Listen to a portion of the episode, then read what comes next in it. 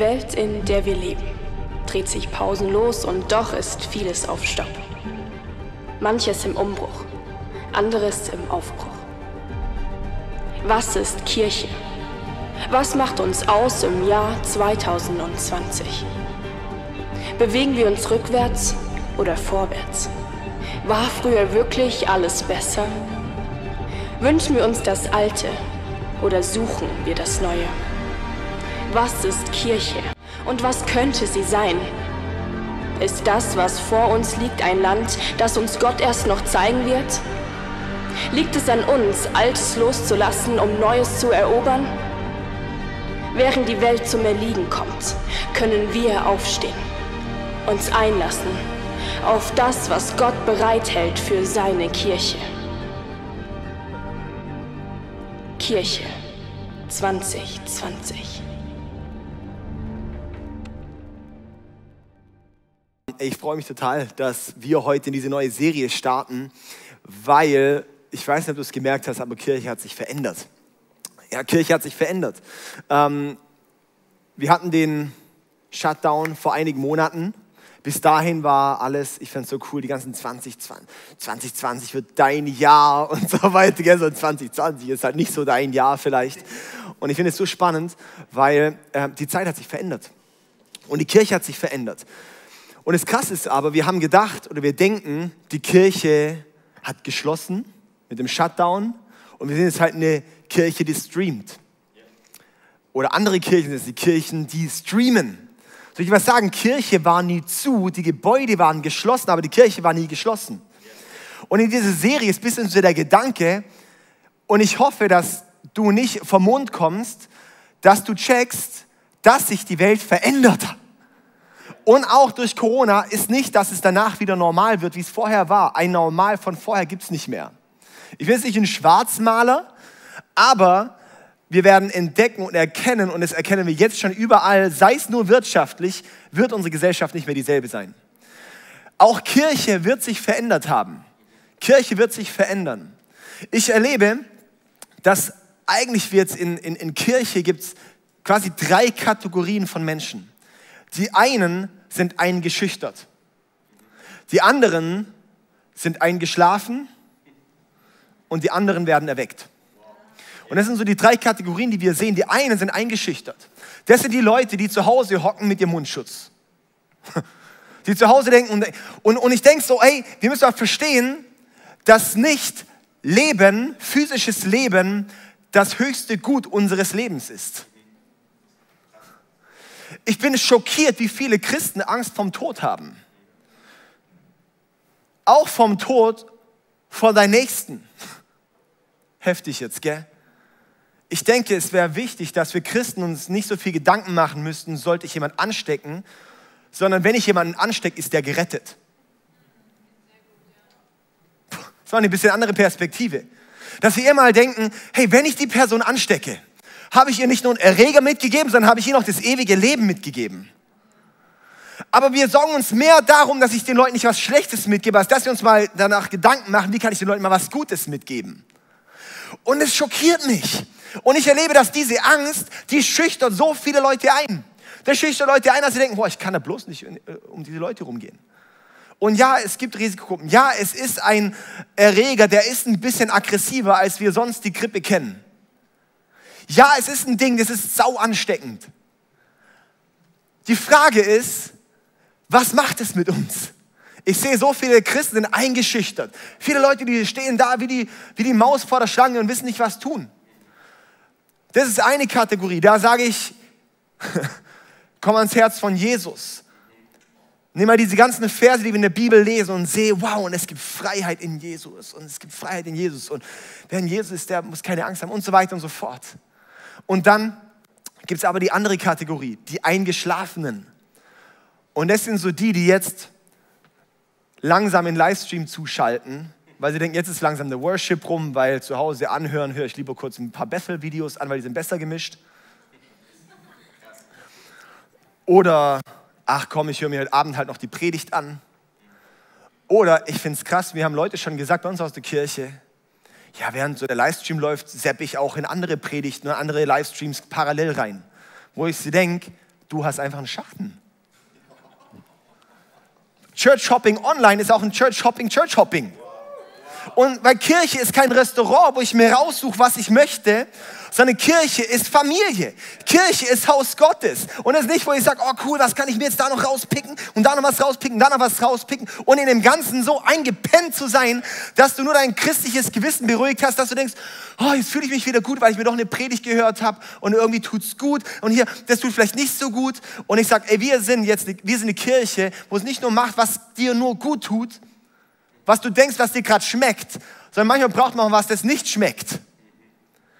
Manchmal brauchen wir auch mal Dinge, die uns nicht unbedingt schmecken. Das Wort Gottes ist nicht immer angenehm, aber es ist wichtig und richtig. Sorry, Kohlrabi muss ich auch nicht, aber es ist lecker. Es ist, le ist nicht lecker, aber man muss es trotzdem vielleicht mal essen, wenn es gesund ist. Oder Gemüse, was braucht man Gemüse? Aber man muss halt trotzdem essen. Nein, es geht schon, Gemüse ist schon was Gutes, ja. Es ist wichtig, dass wir, also egal, anderes Thema. Ingwer wäre vielleicht ein gutes Beispiel, oder? Ingwer wäre ein gutes Beispiel. Also, auf jeden Fall, es gibt eingeschichtet, es gibt eingeschlafen. Es gibt die, die sagen, ach komm, wir können uns doch heute Abend den Gottesdienst noch reinziehen. Können wir doppelte Geschwindigkeit reinmachen, dann geht es schneller. Hey Leute, das ist die Realität, in der wir heute leben. Das ist Kirche 2020. Wir checken es nur gar nicht. Das ist die Realität, in der wir sind. Dabei ist Kirche nicht im Gottesdienst anzugucken. Christsein heißt nicht, ich hole mir Input oder ich hole was, um mein Gerissen zu beruhigen, sondern ich bin Teil der Familie und ich bin ein Teil, der dort drin was verändert und der da was macht und der in der Gesellschaft Salz und Licht ist. Und dann gibt es Christen, die werden erweckt. Ich sehe die Corona-Zeit aktuell ist eine Zeit, das ist die, ähm, ich weiß nicht, wie es deinem Glaubensleben geht, aber bei jedem Christen hat sich was verändert in seinem Glaubensleben in dieser Zeit. Eingeschüchtert, eingeschlafen, erweckt. Corona ist ein Feedback an eine Gottesbeziehung. Und ganz konkret runtergebrochen, ich nehme gerade schon irgendwie ein paar Punkte vorweg, aber es ist gerade um meine Einleitung, aber irgendwie, keine Ahnung, ballert muss ich irgendwie gerade ein bisschen, weil äh, Corona ist ein Feedback an unsere Gottesbeziehung, weil ähm, du bist plötzlich auf dich selbst gestellt. Du bist plötzlich nicht mehr hier in einem Kontext, wo, wo Mitarbeiter schon anderthalb Stunden vorher da sind und beten und einen Raum vorbereiten und wir starke Leute haben, die hier sind und leiten. In einem Raum zu sein, in der Atmosphäre zu sein, ist es viel leichter, in Anbetung geführt zu werden. Es ist viel leichter, wenn man sich auf andere verlassen kann, als wenn du selber dich reinleitest.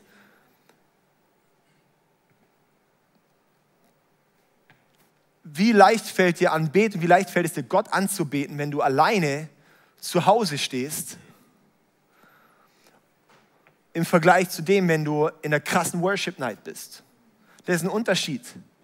Aber die Sache ist die, wirst du befähigt oder befähigst du dich selber oder lernst du selber in Anbetung zu gehen, Gott anzubeten, oder sitzt du halt passiv da und sagst, ich höre es halt an, weil es halt dazugehört zum Gottesdienst. Und hier sind wir am, an unserem Gipfel von Traditionen. Hier sind wir am Gipfel zu erkennen, wo haben wir eigentlich heutzutage Götzen, wo haben wir heutzutage Traditionen und Religionen in unserer freien, ähm, freien Glauben, frei und wir, wir denken immer, wir wären so frei. Dabei sind wir eigentlich nur voll geflasht, voll gepumpt mit Traditionen, halt eine neuere Tradition.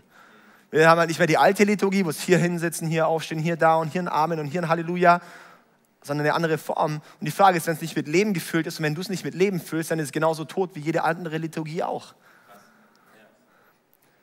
Wie lernen wir es, da reinzugehen? Und wir müssen erkennen, Kirche 2020 bedeutet, es gibt nicht mehr das alte Normal, es gibt ein neues Normal. Wie das Normal aussieht, steckt heutzutage bei uns jeden Sonntag, jeden Tag, prägen wir, wie dieses neue Normal aussehen wird. Corona und Jahr 2020 wird der Untergang von vielen Kirchen sein. Uns wird auch der Aufschwung von neuen Kirchen sein. Die Frage ist nur, Kirche ist nicht irgendein mysteriöses Ding, wer ist die Kirche, sondern Kirche ist jeder Einzelne. Ja, ich habe bei uns im Garten habe ich einen Baum stehen, aber ich würde da nicht vom Wald reden, weil der alleine dort steht. Aber wenn da mehrere Bäume sind, dann ist es ein Wald. Ja, Wenn viele Bäume dort sind, ist ein Wald und so ist Kirche. Kirche ist die Sammlung von vielen Leuten. Und wenn da nur ein großer Baum ist und alles andere nur Setzlinge, da wird man nicht vom, Ball, äh, vom, vom, vom Wald reden, da würde man eher von, einem, von einer Plantage, keine Ahnung, was man da reden würde, Unkraut oder sowas reden. Weil leider sehen, sehen viele Kirchen aus wie ein Feld, wo nicht viel Frucht kommt. Und warum gehen wir in Kirche 2020 rein? Weil ich glaube, es ist wichtig, darüber zu reden, was gerade passiert. Es ist wichtig, dass wir uns sensibilisieren für die Themen. Mein Kern-Nugget für was es für uns als Kirche bedeutet, ist, wir öffnen nicht einfach wieder neu die Türen. Viele Pastoren haben auch gedacht, hey cool, wir machen einfach wieder die Türen auf. Wir öffnen einfach wieder unser Gebäude. Vielleicht warten viele Leute zu Hause, vielleicht warten viele Leute an den Spots, wo ihr seid und denkt, oh, hoffentlich können wir bald wieder öffnen. Es war nie geschlossen. Die, die Sache ist, wir müssen es nicht sehen, als wir machen die Türen wieder auf, sondern jeden Standort müssen wir denken als eine Neugründung. Weil Leute haben über Monate, und wir wissen nicht, wie lange das ganze Ding noch geht, gelernt, nicht mehr in die Kirche zu gehen. Das gab es noch nie, seit Jesus gestorben ist. Es gab es noch nie in der Kirchengeschichte, gab es, dass Menschen nicht mehr in die Kirche gehen konnten. Einmal während der spanischen Grippe war es, glaube ich. Während der Pest war ein Sonntag mal Kirchen geschlossen. Das heißt, was wir heute erleben, gab es in der Kirchengeschichte noch nicht. Und jetzt ist mein Punkt und ich komme gleich, ich komme gleich zum eigentlichen äh, Gedanke. Ich finde, die Einleitung ist auch schon ganz gut. ähm, und zwar, ähm, ich bin kein Verschwörungstheoretiker äh, in dem Sinne, dass ich nur schaue, was gibt es jetzt für Meinungen in Facebook und YouTube und so weiter und so fort. Aber wenn wir die Bibel lesen, müssen wir Verschwörungstheoretiker sein. Weil wir erkennen, dass die ganze Bibel eine Geschichte ist wo Gott sein Reich bauen möchte und eine andere Macht versuchen möchte, ihn zu zerstören. Ich werde ihm den Kopf zertreten, aber er wird mir in die Ferse beißen. Das ist die ganze Bibel durch, bis zum Schluss, bis zur Offenbarung. Und wo es dann aber heißt, uns kommt am Ende gut. Wir müssen gewisserweise an Verschwörungstheorie glauben, wenn wir der Bibel glauben. Und jetzt, oh, das kann man jetzt rausschneiden und schöne Memes draus machen, das ist natürlich super. Ja? Aber, aber, es geht nicht darum zu identifizieren, diese Person oder diese Sache oder dieses System oder was auch immer. Es geht nicht um Menschen. Es geht nicht um Menschen. Es heißt nicht, wir kämpfen nicht gegen Menschen aus Fleisch und Blut, sondern Mächte und Gewalten. Das heißt, dass wir dort erkennen, es ist ein, der Verschwörungstheoretiker sieht nicht so oder so, äh, der, der, wo die Verschwörung herkommt, sondern das ist der Feind von Gott. Und er möchte alles daran legen, nicht nur die Gesellschaft kaputt zu machen, sondern die Kirche lahmzulegen. Das müssen wir verstehen. Dass der größte Kampf ist gegen Gott und gegen sein Volk. Das ist der größte Kampf. Und das müssen wir dort erkennen. Und ich frage mich, stehen wir als Christen auf und sind wir überhaupt gewappnet dafür? Checken wir überhaupt, was dort passiert? Checken wir überhaupt, dass die Kirche noch nie in der Geschichte so zerstört war, wie es aktuell ist?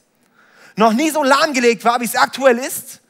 Keine Verfolgung hat jemals die Kirche so blockiert, wie aktuell so ein scheiß Virus uns blockiert. Checken wir das eigentlich, dass eine andere Art Verfolgung passiert? Wir müssen nicht schauen, oh, und wann geht die Welt, und wann kommt Jesus wieder und so weiter und so fort, ja. Es heißt, Matthäus 24, 14, die Botschaft vom Reich Gottes wird auf der ganzen Welt gepredigt werden, damit alle Völker sie hören und dann erst wird das Ende kommen. Das heißt, wir wissen ganz genau, was unser Auftrag ist. Wir müssen uns nicht Gedanken machen, oh, Umwelt und hier und da und dies und das, sondern dass auf der ganzen Welt das Evangelium gepredigt wird und dann wird das Ende kommen. So simpel ist es. So simpel, wenn wir die Bibel lesen, wenn wir checken, was es eigentlich geht. Dass auf der ganzen Welt das Evangelium gepredigt werden muss und dann, wenn es jeder gehört hat, dann wird Jesus wiederkommen. Dann wird das Ende kommen. Und dann werden wir verstehen, okay, dann geht es darum, dass wir jetzt nicht zurück, oh, ich bin so eingeschüchtert gerade, ich weiß gar nicht, was machen. Oh, jetzt chill ich mal durch, bis Corona alles wieder entspannt wird, bis ich wieder und so weiter und so fort. Ja, wenn ich mal wieder Bock habe, komme ich mal wieder. Soll ich dir was sagen, wenn du lahmgelegt bist? Dann ist Reich Gottes blockiert. So, und jetzt, was ist mein Titel heute? Jetzt komme ich mal zu meinem Titel heute. Ich habe jetzt erst zwei Zeilen von meinem drei Seiten Skript gepreacht. Ich habe heute noch gesagt, ich komme 100 pro in 25 Minuten hin. Aber gut, mein Titel heute ist Kämpfer und Karteileichen. Kämpfer und Karteileichen. Das ist eine Alliteration, Kirche 2020, Kir Kämpfer und Karteileichen. Äh, super. Also, ähm, äh, weil es gibt in Kirche aktuell so viele Karteileichen. Es gibt so viele Leute, die können vielleicht sagen Namenschristen, können sagen Traditionschristen, aber sind keine Kämpfer. Mein Vers heute kommt aus 1. Chronik 5, ab Vers 18, da heißt es, das Heer der Stämme Ruben, Gad und des halben Stammes Manasse zählte 44.760 erfahrene Krieger. Es waren kampferprobte Männer mit Schildern, Schwertern und Bogen ausgerüstet. Diese zogen gegen die Hagariter und gegen die Heere von Jeter, Nafisch und Nodab in den Krieg. Das ist ganz wichtig, sich die zu merken, wie die Namen heißen. nee, ist eigentlich egal. Also, in der Schlacht schrien sie zu Gott und er erhörte ihr Gebet, weil sie ihm vertrauten. So wurde ihnen geholfen und die Hagariter und ihre Verbündeten wurden geschlagen. Und es ist eine super, super spannende Stelle, weil als erstes erkennen wir, dass es kampferprobte Männer waren, kampferprobte Krieger waren. In, diesem, in dieser Stelle, in diesem Abschnitt in, 2. Chronik, äh, in 1. Chronik 5, zwischen Vers 18 und Vers 26 geht es darum, um den Erfolg und um den, um das, den Ausstieg von einem Volk. Und dann am Ende dieses Abschnitts geht es, wie dieses Volk untergegangen ist. Und daraus können wir sehr viel lernen. Wie können wir was bewegen, aber was bringt uns zum Fall? Und darum geht es um Kämpfe und Karteileichen heute. Mein erster Punkt ist, wer hat den Startschuss verpasst? Wer hat den Startschuss verpasst? So viele warten, bis es wieder losgeht und tada, es ging wieder los. Und nicht nur hier in Singen, weil wir jetzt hier mit 30 Leuten sitzen können, sondern es ging los, nur anders als vorher.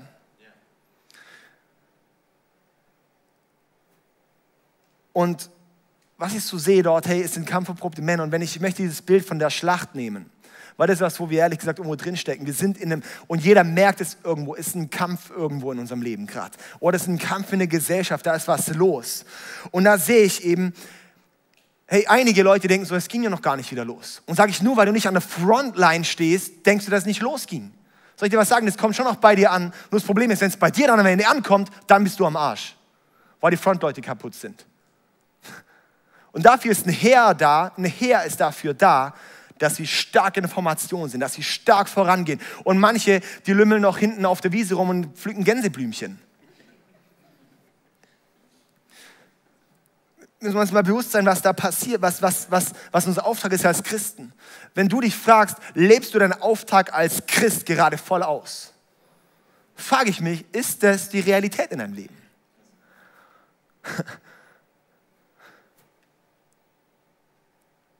Viele verstehen gar nicht, was eigentlich hier passiert. Wir werden passiv und ich finde es so krass.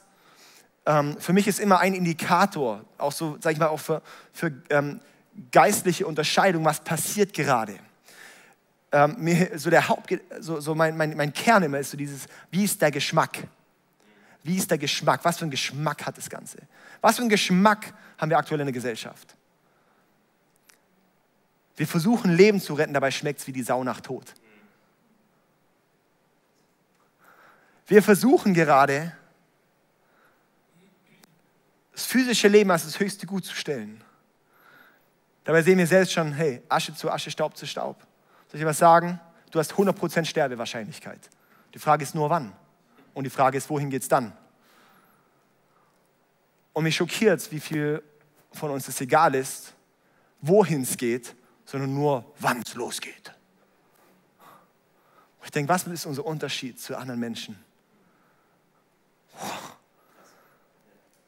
Was passiert gerade? Vertrauensbruch.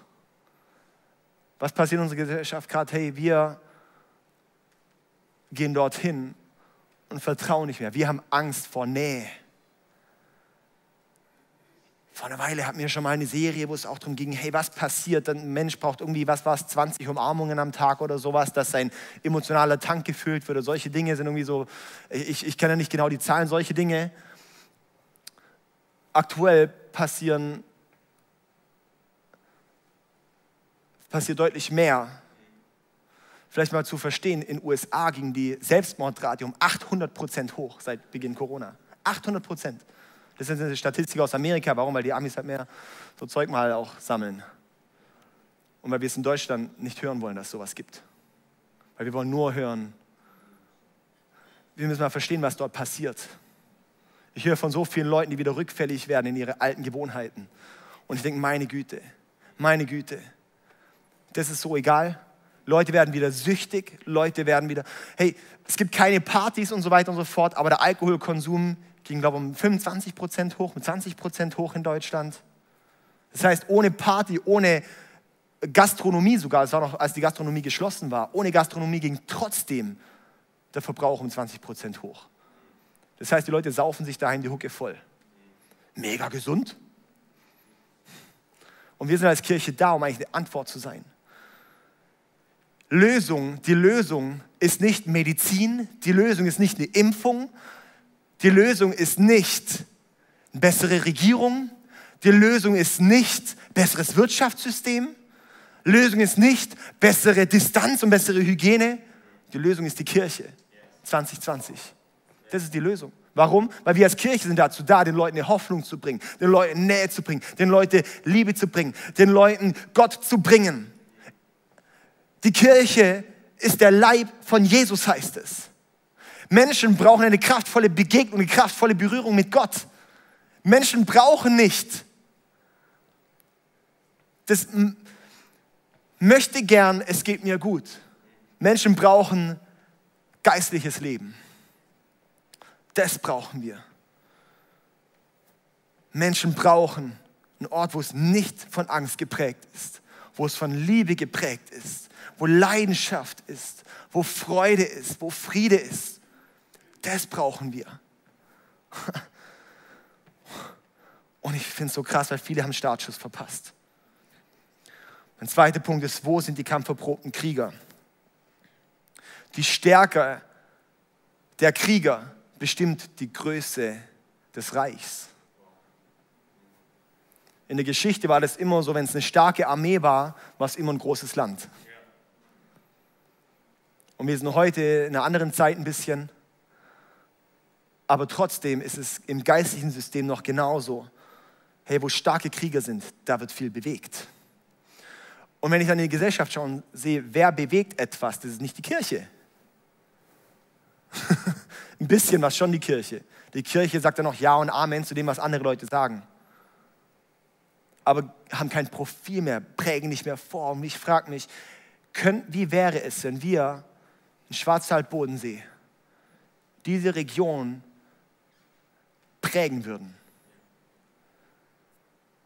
Wenn hier der Süden Deutschlands anders ist als der Rest, weil hier Christen sind, die geistliche Kämpfer sind. Es geht nicht darum, auf Demut zu rennen wie Bekloppte und, und dich zu verhalten wie alle anderen auch. Es geht nicht darum, auf Demos zu gehen und irgendwie für irgendein dies oder das einzustehen. Sondern es geht darum, im Geist, wirklich geistlich für Dinge einzustehen, geistlich Dinge voranzutreiben, geistliche Dinge durchzubrechen. Wenn wir keine Kriege haben, haben wir keine Macht. Und darum sagen wir auch für uns als Kirche, und vielleicht denkst du auch, wow, die letzten Wochen, die letzten Monate, hey, waren echt ziemlich heftige Themen, hey. Wie kann man sowas behandeln? Ich dir was sag, es gibt so viele Weichspülkirchen. Kannst du die gerne anhören? Wir sind keine Weichspülkirche. Warum? Weil es geht nicht darum, dass wir Leute weichspülen und einfach nur schauen, oh, und das, und das, und das bestätigt mich, dass ich nicht, äh, und, so. und es gibt diese, diese und Gnade ist so wichtig, aber in den letzten Jahren, vielleicht im letzten Jahrzehnt, war eine massive Überbetonung von Gnade. Es war eine massive Überbetonung von Gnade, von äh, es ist einfach nur noch Willkür. Und ja, Jesus liebt dich und Jesus nimmt dich an, wie du bist, aber er möchte dich nicht lassen, wie du bist. Als ich mein Leben Jesus gegeben habe, bin ich so dankbar, dass er mich angenommen hat, wie ich bin. Und als ich mit Jesus laufe, merke ich so, wow, und Gott liebt mich so sehr, dass ich mich verändern darf. Und er liebt mich so sehr, dass ich nicht bleiben muss, wie ich bin. Und er nimmt mich an, aber wir, ah, wir prägen so viel, dass wir einfach sagen, oh, Jesus liebt dich halt, mach einfach, was du willst. Nein, Jesus liebt dich, wie du bist. aber er liebt dich so sehr, dass du nicht bleiben musst, wie du bist. Und ich sehe so, hey, wie sind wir? Wie, wie stark sind wir als Kirche? Ich sehe, wir sind teilweise so geistlich schwach, dass wir nichts bewegen können. Ich bin manchmal schockiert, wenn wir als Christen beten. Weil an wie du betest, merkst du, was für eine Power drin steckt. Können wir mit Autorität beten? Ich denke manchmal so, oh my goodness, wie wenig, wie wenig Glaube steckt hinter den Gebeten. Und dann merkst du, dass die Leute vielleicht einmal im Schaltjahr mal noch einen Dreisetzer nach das Morgen beten. Wo ich denke, wie wäre es mal, wenn wir lernen zu beten, wenn wir lernen geistig zu kämpfen. Und dann sind es nicht Bettelgebete, gute, starke, kraftvolle Gebete, sind nicht Bettelgebete. Oh Jesus, vielleicht kannst du doch auch, wenn du möchtest, könntest du dich vielleicht eventuell kümmern um dies und das. Sondern nein, dass wir dort reingehen und dass wir Wort Gottes Gebete haben dass wir nehmen das Wort Gottes, was hat Gott verheißen und das nehme ich und bete es aus. Dass ich Wort Gottes Gebete habe. Der sagt, und darauf stelle ich mich. Das heißt, die Bibel ist das Schwert Gottes. Es ist das Schwert. Das heißt, mit der Bibel, mit dem Wort Gottes in unserem Mund werden Dinge durchbrochen. Dabei sind die heutzutage, dass so viele Christen nicht mal das Wort Gottes als ihre Richtlinie nehmen, sondern irgendwelche Theologen, die versuchen, das auszulegen als, oh ja, das ist wischiwaschi, das ist, oh, das kannst du vielleicht auch, ah nee, nee, wenn wir da mal schauen, das und das könnte man vielleicht auch dann anders verstehen. Hauptsache, es juckt dich nicht. Das Hauptsache, es verändert dich nicht. Wir haben mittlerweile das Wort Gottes so stumpf geschlagen, dass wir vergessen haben, was für eine Kraft drinsteckt, wenn wir uns wirklich darauf lehnen. Wenn wir wirklich lernen, das anzuwenden. Und es hat eine Power. Oh, wenn ich schon alleine merke, so wie Christen, wie geistig schwach sind wir. Okay, jetzt lass uns mal in erste Chronik gehen. Dann fangen die Ersten schon an, die schon vielleicht drei Jahre Christ sind. Chronik, ist es jetzt im Ersten äh, ist es im Neuen oder im Alten Testament? Wenn du, wenn du ein paar Wochen Christ bist, solltest du wissen, wo was in der Bibel steht. Und wenn nicht, dann wäre es an der Zeit, das zu lernen. Ich habe zum Beispiel mal so ein Gedicht auswendig gelernt, dass du weißt, was nach welchem Buch kommt. So hockst du dich mal eine Stunde hin und lernst es halt auswendig. Dann hast du deine Bücher auf Lebenszeit gemerkt, wo was kommt. Aber nee, Instagram zu schauen und irgendwie ein paar dumme YouTube-Videos oder noch irgendwelche Verschwörungskack-Videos oder irgendeinen anderen Müll anzuschauen, das ist viel wichtiger. Und noch ein bisschen mich und mein Haus, das ist ja das Wichtigste. Oh, ist so geil, wir sind jetzt umgezogen letztes Wochenende und ich merke, es ist natürlich schon echt, äh, echt viel, gell? so ein Haus. Ich glaube, können wahrscheinlich alle bestätigen. Und wo wir auch gesagt haben, hey, wir wollen jetzt Gas geben und wirklich das große Ding mal so machen. Wir wollen auch viel so machen, dass man nicht viel immer, dass auch pflegeleicht ist. Weil so mein Haus, mein Ding ist so ein Götze in Deutschland. Und er legt so viele Leute lahm. Und ich sage, ich habe noch eine Woche, nächste Woche nehme ich nochmal Urlaub, mache es noch fertig und dann bin ich wieder da. Weil ich sage, ey, ich möchte mich nicht blockieren lassen, wie so viele Christen, die so viel von den Götzen da geprägt sind. Oh my goodness. Wie, wie sind wir wirklich Kämpfer? Es möchte jemand sein Leben Jesus geben. Oh je, was mache ich mit dem? Soll ich sagen, was, dass er nie erlebt, dass Jesus sein Leben Jesus gibt? Dann, dann wäre es eine Zeit, das zu lernen, Leute in eine Beziehung zu Jesus zu führen.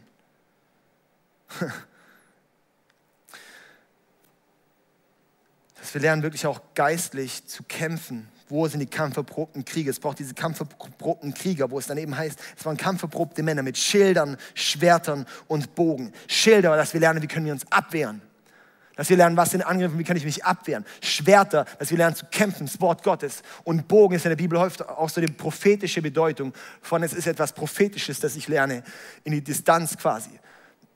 Und prophetisch bedeutet auch, ich spreche Dinge ins Leben. Und darum, wenn ich bete, bete ich nicht nur, wie man es immer kennt, sondern in der Bibel sehe ich überall, wo die Propheten sagen und die sagen, und ich spreche zu dir Jerusalem und ich rede zu dir so und so und Volk, ich sage dir, steh auf und so weiter und so fort. Das sind das prophetisch, prophetisch zu reden, in Sein zu sprechen, so wie Gott spricht und es wird. Dass wir das lernen, dass wir das lernen, das brauchen wir, um stark zu werden. Okay, also ich muss jetzt äh, vollends fertig machen, hey, sonst schlafen alle schon auf dem Sofa ein und denken, ich will jetzt endlich, endlich fertig haben. Weil ich habe so viele andere wichtige Sachen diese Woche noch zu tun und mir fehlen jetzt sonst zehn Minuten von dieser wichtigen Zeit und das ist wirklich gerade lästig und du, David, du kannst so dankbar sein, dass ich euch gerade ein paar Klicks gebe. Ja. Und ich finde es ich find's schön, dass, dass wir aktuell äh, Reichweite erweitern, weil ich schön finde, dass ich merke, dass Leute da drin sind. Ach, mir, ist es so, mir sind Zahlen so egal dort. Ich möchte nicht die Zahlen sehen, sondern ich möchte Krieger sehen. Kennt ihr den Film auch 300, oder? 300, das waren nur 300 Krieger, die unglaublich viel bewegt haben. Das ist nicht nur, apropos, das ist eigentlich nicht ein, äh, eigentlich ein Film, sondern das finden wir in der Bibel. Dass sie 300 Kämpfe ein ganzes Heer ausgenockt haben. Ja. Also, dann drittes, wo bist du in der Formation? Wo bist du in der Formation? Es waren kampferprobte Krieger mit Schild, Schwert, Bogen und so weiter und so fort. Und soll ich was sagen? Wenn der eine Krieger sein Schwert nicht benutzen kann, dann ist der andere neben ihm ungeschützt. Und dann ist die Frage, wo stehst du in der Formation? Okay, jetzt muss ich echt voll ins Durchballern hier. Weil, hey, wir heißen in der Bibel, werden wir als Kirche, werden wir genannt als Familie Gottes, als Leib Gottes, als Braut Jesu und so weiter und so fort. Ja, das sind so diese Dinge. Und die Sache ist die, wir sind als Christen nicht für Einzelgänger gemacht. Wir sind nicht als Einzelkämpfer gemacht. Und ich habe anfangs, habe ich vielleicht so in Corona-Zeit gedacht, hey cool, jetzt lernen Leute selber zu Hause, alleine und so weiter und so fort. Und wo ich dann in die Bibel schaue und sage, nein, da war es nicht gedacht. Gott hat nicht gedacht, dass ich nur und meine Familie. Das war einmal nicht der Gedanke Gottes. Von Anfang an sehen wir es, sie waren in den Häusern, aber auch im Tempel. Und dann kommen alle Hauskirchen-Fuzis, die immer sagen, ja, aber Apostelgeschichte, sie trafen sich jeden Tag in den Häusern, aber sie trafen sich auch im Tempel. Ha, ja, also, wir brauchen auch den Tempel und wir brauchen auch die Häuser. Wir brauchen Big und wir brauchen Small. Es braucht beides. Ja, wir brauchen wirklich beide Komponenten. Darum sagen wir auch in unserer Kultur, hey, einmal Big, einmal Small. Wir brauchen Input, wir brauchen Output. Das ist, was das uns als Kirche definiert. Und was, so wurden wir geschaffen von Gott, so hat sich Gott gedacht. Jesus hatte seine Gruppe, mit der er unterwegs war. Er hatte dann auch mal eine größere Gruppe drumherum, aber er war auch in der Synagoge. Er war auch im Tempel, hat es gebraucht, sogar Jesus. Wie krass ist das? Hey, und private Zeit mit Gott sind wichtig. Aber in unserer ganzen individualisierten Zeit denken wir, es geht nur noch um die private Zeit mit Jesus. Aber die private Zeit mit Jesus ist dafür da, um dich zuzurüsten fürs Große. Ich bin nicht mehr zu Hause bei meinem Papa und kuschel bei ihm auf dem Schoß. Mama, Papa, ist so toll mit dir. Sondern wenn ich das machen würde, würde er denken, was ist mit dir schräg? Er ist stolz auf mich, dass ich jetzt, dass ich mein Leben laufe, dass ich eine Familie habe und so weiter und so fort, weil es nicht immer ums Kuscheln geht, sondern manchmal um den Auftrag geht. Und wir Christen sind nur am Kuscheln und vergessen, dass es Auftrag gibt. Wir vergessen, dass Gott uns befähigen möchte. Und wenn ich sage, das Leben als Christ ist krasseste Leben ever. Wenn wir lernen, mit Gott im Auftrag zu laufen. Gott, was hast du dir gedacht? Gott, was möchtest? Gott, was ist dein Gedanke davon? Und dass ich lerne, okay, und in der Zeit mit alleine mit Gott, daraus ziehe ich viel von der, da ziehe ich die Identität, da ziehe ich meinen Auftrag. Aber dann am Ende laufe ich im Auftrag. Und Laufen im Auftrag geht nicht bei mir nur in meinem Gebetskämmerchen. Vor allem, das nehmen alle als Ausrede, haben es aber nicht. Nur weil du bei dir halt noch im Auto irgendwie ein bisschen Worship hörst, ist nicht Zeit mit Gott. Das heißt nicht direkt Intimität mit Gott. Also es ist die Zeit aktuell sehe ich auch in, in der Formation, wo wir sind. Es ist eine Zeit jetzt, es hat sich verteilt. Wir können nicht mehr mit so vielen Leuten aktuell zusammenkommen, nicht mit dieser Nähe und so weiter und so fort. Aber wir haben auch gesagt, als ICF Schwarzwald Bodensee haben wir gesagt, wir wollen nicht machen, was jeder macht. Wir wollen jetzt nicht sagen, wir öffnen halt einfach wieder die Kirchen, äh, äh, Türen und kommt halt noch ein Sechstel von den Leuten, die sonst kommen, wie in jeder anderen Kirche auch aktuell und sonst keine Ahnung, was wir machen. Wir versuchen halt Schadensbegrenzung. Wir haben gesagt, wir sind nicht die Kirche mit Schadensbegrenzung. Wir wollen das als Chance und rein ballern, was geht. Wir wollen Leute befähigen und ich sehe, aktuell ist eine Zeit von Befähigung. Es ist eine Zeit von Befähigung, einer anderen Art von Befähigung. Ja, wir haben aktuell eine Band sonntags für alle Standorte. Sonst hatten wir immer an jedem Standort eine eigene Band. Da verändert sich was. Dafür verändert sich in der Hinsicht unsere MySpots. MySpots ist nicht einfach nur, oh, was können wir machen, Schadensbegrenzung, ja, vielleicht sowas. Wir haben gesagt, hey, was wäre, wenn eine Zeit jetzt anbricht, Kirche 2020, wenn eine neue Generation Christen aufkommt, weil Kirche war immer sehr pastorfixiert. Sehr pastorfixiert. Oh, der Pastor, der Pastor und der Pastor. was ich schon schön finde bei uns, wo es einfach auch wächst, wo man von Anfang an gecheckt hat, der Pastor ist nicht die eierlegende Wollmilchsau für alles, sondern wir schon in unserer Kirche als DNA haben und wir haben wenig verteilt auf vielen Schultern. Normalerweise ist viel auf wenigen Schultern. Wir sagen, wir haben wenig auf vielen Schultern. Dass nicht alles beim Pastor liegt. Ich hatte jetzt einen Monat, habe ich mich rausgenommen. Ihr habt es gar nicht gemerkt, nur dass ich vielleicht nicht auf der Bühne war.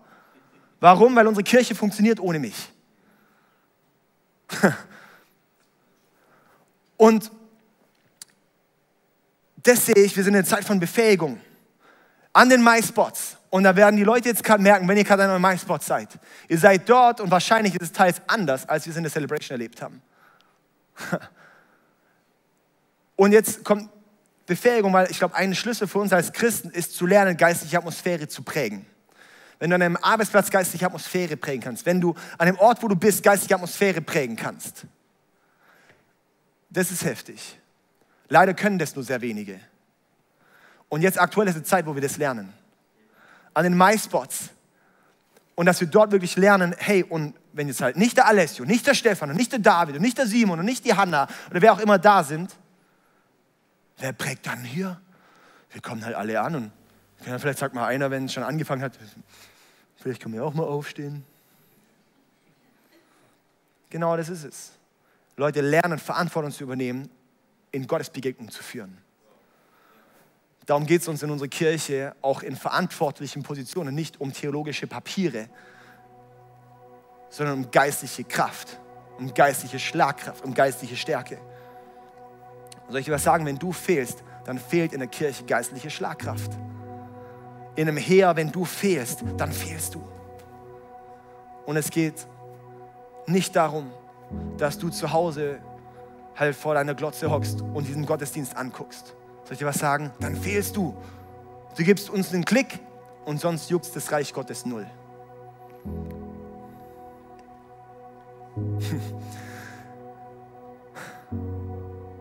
Dass wir verstehen, hey, wir brauchen einander, um stark zu werden. Wir brauchen einander, um stark zu werden. Ich habe eine Small Group, jeden Sonntagabend treffen wir uns noch als Small Group. Das ist eine Zeit, die brauche ich.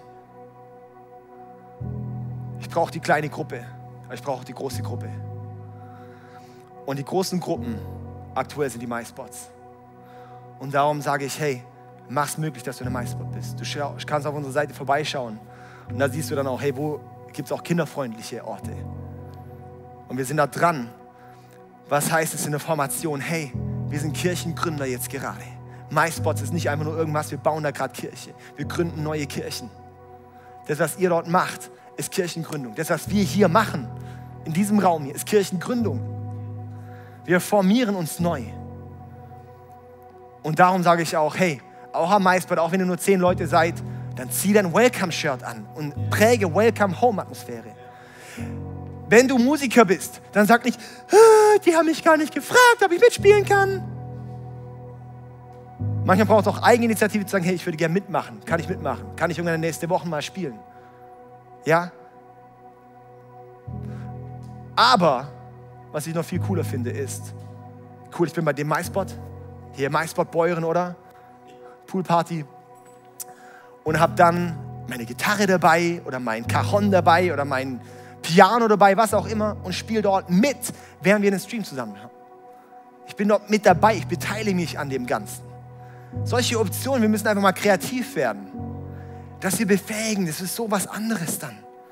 Ich sage, hey, dort, wie können wir dort Atmosphäre bringen? Wie kann das dort Kirche sein? Wir sind nicht die Kirche, die gerade streamt. Nein, wir sind die Kirche, die neu aussieht. Wir sind die Kirche 2020. Sind wir Kämpfer oder Karteileichen? Und jetzt ist der Punkt, jeder, der nicht mitläuft, hängt ab. Jeder, der nicht mitläuft, hängt ab. Und das ist mega schade. Aber es ist halt so. Und ich, ich habe so viele Heroes aktuell wirklich in der, in der Zeit. Unsere Small Group Leiter, wirklich, ihr seid, ihr seid Helden. Unsere Techniker hier, die sind Next Level. Wirklich, das ist so heftig. Wir haben hier auch hinten Anselm, oder? Anselm ist mit seinen ähm, Kids aus, aus dem tiefen Schwarzwald er ist äh, Techniker in Freiburg. Er kam hier nach Singen gefahren. Gestern Abend, weil Sonntagabend ist, Samstagabend ist die Bandprobe dann noch. Dann übernachten die hier mit seinen zwei Kindern. Ist sonntags hier im Einsatz, fangen morgens früh an. Leute, das ist was anderes. Das sind die Helden. Für mich ist ein Jan ein Held, der bei jedem Stream, den wir haben, jeden Livestream unter der Woche, ist der Jan hier und, und hängt sich rein. Das ist brutal. Und wisst ihr, was ich cool finde? Techniker waren oft ein bisschen so die im Hintergrund. Techniker sind jetzt gerade an der Frontline. Und es ist sowas Krasses, das ist sowas Wertvolles. Unsere Small Group Leiter sind halt nicht mehr so, ah ja, okay, ich kann halt ein bisschen meine Gruppe haben. Sondern ich soll sagen, du bist der Pastor von deiner Gruppe. Was soll ich dir was sagen? Ich check's nicht mehr, wer jetzt kommt und wer kommt nicht. Ich kann nicht 800 Leute auf dem Schirm haben. Ich, ich, ich gehe nicht die Small Groups durch und sage, ah, apropos, war der bei dir, war der bei dir, war der bei dir? Small Group Leiter lieben ihre Schäfchen und sagen, wow, ich habe die im Blick und ich bin da für dich. Hey, und wie geht's dir gerade? Und wie, das sind meine Helden gerade, die sind plötzlich an der Frontline. Hey, dass wir wirklich da neu reingehen. Mein letzter Punkt, vierter Punkt ist, wie steht es um dein Vertrauen? Und das ist äh, auch hier in der, in der Stelle von äh, 1. Chronik 5, wo es dann eben weitergeht, da haben sie dann gesiegt. Es dann eben auch heißt, hey, sie haben auf Gott vertraut. Sie haben auf Gott vertraut, sie haben zu Gott gerufen in der Schlacht. Und dann hat Gott ihnen einen Sieg geschenkt. Und dann geht es weiter und heißt, okay, und bla bla bla und so weiter und so weiter. Und dann am Ende, doch sie waren dem Gott ihrer Väter nicht treu, denn sie beteten stattdessen die Götter der Völker des Landes an, die Gott ihretwegen vernichtet hatte. Deshalb berührte der Gott Israels die Gedanken König Puls von Assyrien, das ist König bla bla bla und so weiter und so fort und führte sie in Gefangenschaft, wo sie bis heute wohnen. Und es ist der Fall einer Nation. Und das sehe ich auch, wenn wir als Christen anfangen, Gott zu vertrauen, zu Gott zu rufen, dann schenkt er uns Sieg. Wenn wir anfangen, den Göttern des Landes, und soll ich dir mal, ich sage jetzt nicht, was die Götter des Landes heutzutage sind, aber das sind die Dinge, die direkt vor deiner Nase hängen, stehen, liegen.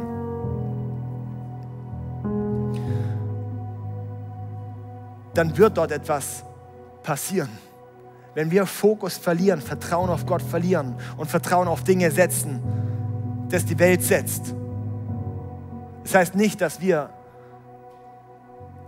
jetzt als Rebellen rausgehen und sagen, jetzt ver verachte ich alle Richtlinien und das geht es gar nicht. Es ist wichtig, dass wir auch dort wertschätzen, ehren und dem auch folgen. Trotzdem ist es wichtig, dass das nicht unsere Götze wird und dass wir uns nicht von dem Spirit, der dort drin hängt, mit reinziehen lassen. Okay. Jetzt muss ich schließen, jetzt habe ich doch wieder überzogen. Ich hoffe, ihr vergebt mir. Puh. Wisst ihr was? Kirche geht auch ohne Gott. Kirche geht auch ohne Gott. Hm. Das erleben wir. Es gibt Gruppen, du kannst Christ sein ohne Gott. Die Frage ist, braucht, brauchen wir Gott? Sind wir mit Gott dran? Und dazu möchte ich uns einladen. Lass uns wirklich jetzt ausstrecken nach Gott. Come on. Jetzt lass uns mal alle zusammen aufstehen, an allen MySpots aufstehen. Und ich möchte dich einladen, wirklich dich mal zu prüfen. Bist du ein Kämpfer oder bist du in der Karteileiche? Auch wenn du jetzt zu Hause sitzt, dann steh jetzt auf und überleg dir, bist du ein Kämpfer oder eine Karteileiche? Überleg dir, bist du von einer Bequemlichkeit geprägt? Oder sagst du, hey, mir ist Reich Gottes wichtiger als mein eigenes Reich? Das bedeutet, das Doppelgebot der Liebe. Liebe Gott mit ganzem Herzen, ganzer Seele, ganzem Verstand. Und Vater, ich bete einfach, dass du uns wachrüttelst in dieser Zeit, dass wir verstehen, du hast was vor mit uns. Herr, ich bete und ich setze wirklich auch diese Berufung jetzt frei. Und ich sehe wirklich auch, dass jetzt eine Zeit ist, wo wirklich von Befähigung kommt. Herr, wo du jetzt auch jeden Einzelnen, der sagt, ich möchte etwas bewegen, dass du dort eine neue Gunst schenkst, von geistlicher Atmosphäre zu prägen, von geistlicher Schlagkraft zu kriegen. Herr, dass wir eine massive Zunahme wirklich von Wundern sehen, von Durchbrüchen sehen, von Freisetzungen sehen. Herr, das braucht unsere Welt. Diese Welt braucht Jesus. Herr, ich bete, dass wir wirklich lernen, dich zu den Menschen zu tragen. Und nicht, dass du uns zu den Menschen tragen musst. Herr, wir strecken uns aus nach dir, sehen uns nach dir. Und ich bete auch, dass diese Sehnsucht uns auch antreibt, was zu bewegen. In Jesu Namen. Amen.